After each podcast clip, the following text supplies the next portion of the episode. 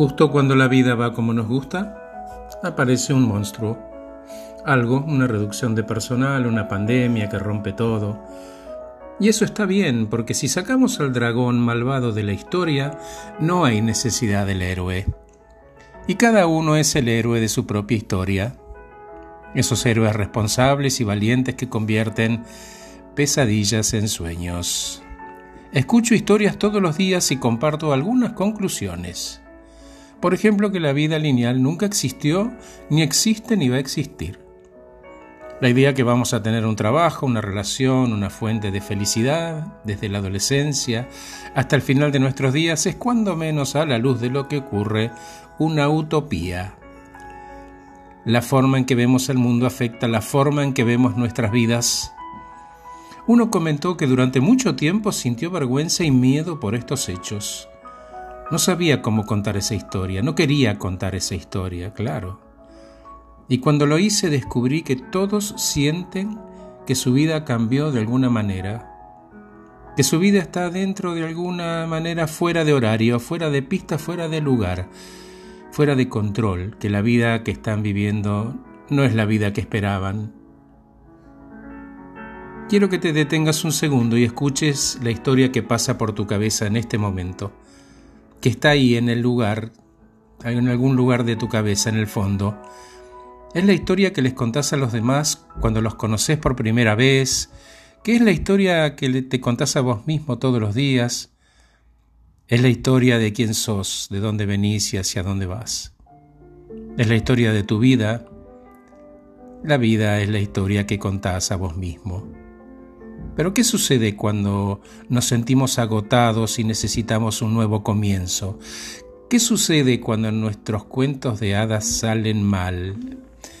Porque una pregunta, una historia, un recuerdo importante tiene el poder de contarlo de forma tal que puede llevarte a final a una aceptación, a una sanación porque cada uno es quien controla la historia que cuenta sobre sí mismo, incluso las partes más dolorosas. Esas historias pasadas son lo que son y por dolorosas que sean, este presente es tiempo de sanación, que toma las partes heridas de nuestras vidas y comienzan a sanarlas.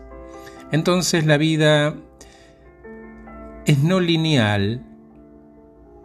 Hablamos entonces de constantes transiciones de las historias que escucho concluyo que todos superamos la mayoría de las luchas con los dragones de nuestras historias bastante fácilmente, pero algunas provocan transiciones y renovación. Lo que nos molesta a nosotros y a nuestra mente, lo que nos provoca ansiedad, es que no sabemos la hora exacta del cataclismo.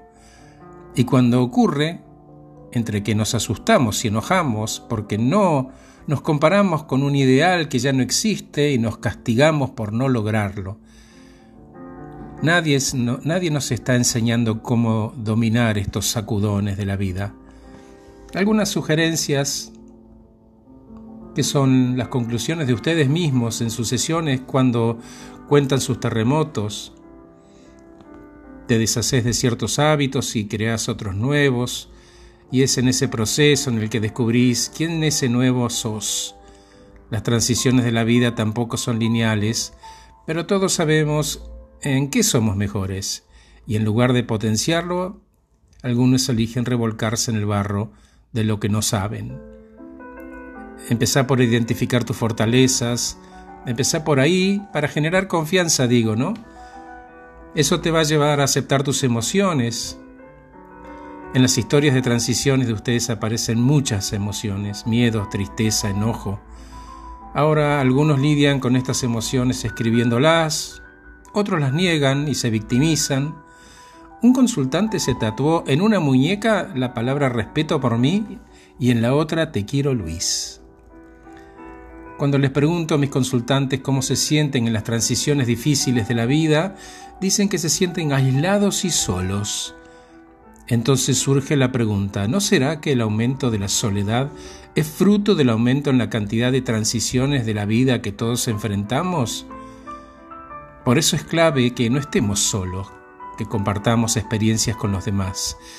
Y acá aparece la expectativa, ¿no? Respecto de qué nos va a devolver el otro, respecto de lo que le conté. Y ahí está la clave. No a todo el mundo le gusta el mismo tipo de respuesta. El punto clave es no asumir que a la otra persona le gusta el mismo tipo de respuesta que a vos. Entonces, pregunta antes de aconsejar y pedirle que te cuenten más, porque el otro quiere escucharse.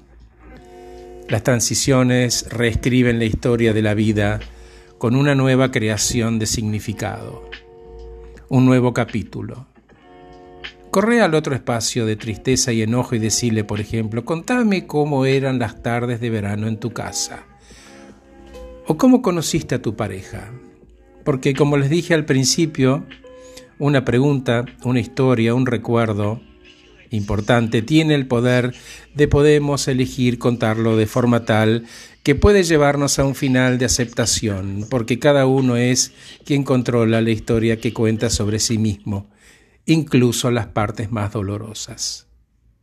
Esas historias pasadas son lo que son, y por dolorosas que sean, este presente es tiempo de sanación que toma las partes heridas de nuestras vidas y comienza a sanarlas. Gracias por escucharme. Soy Horacio Velotti.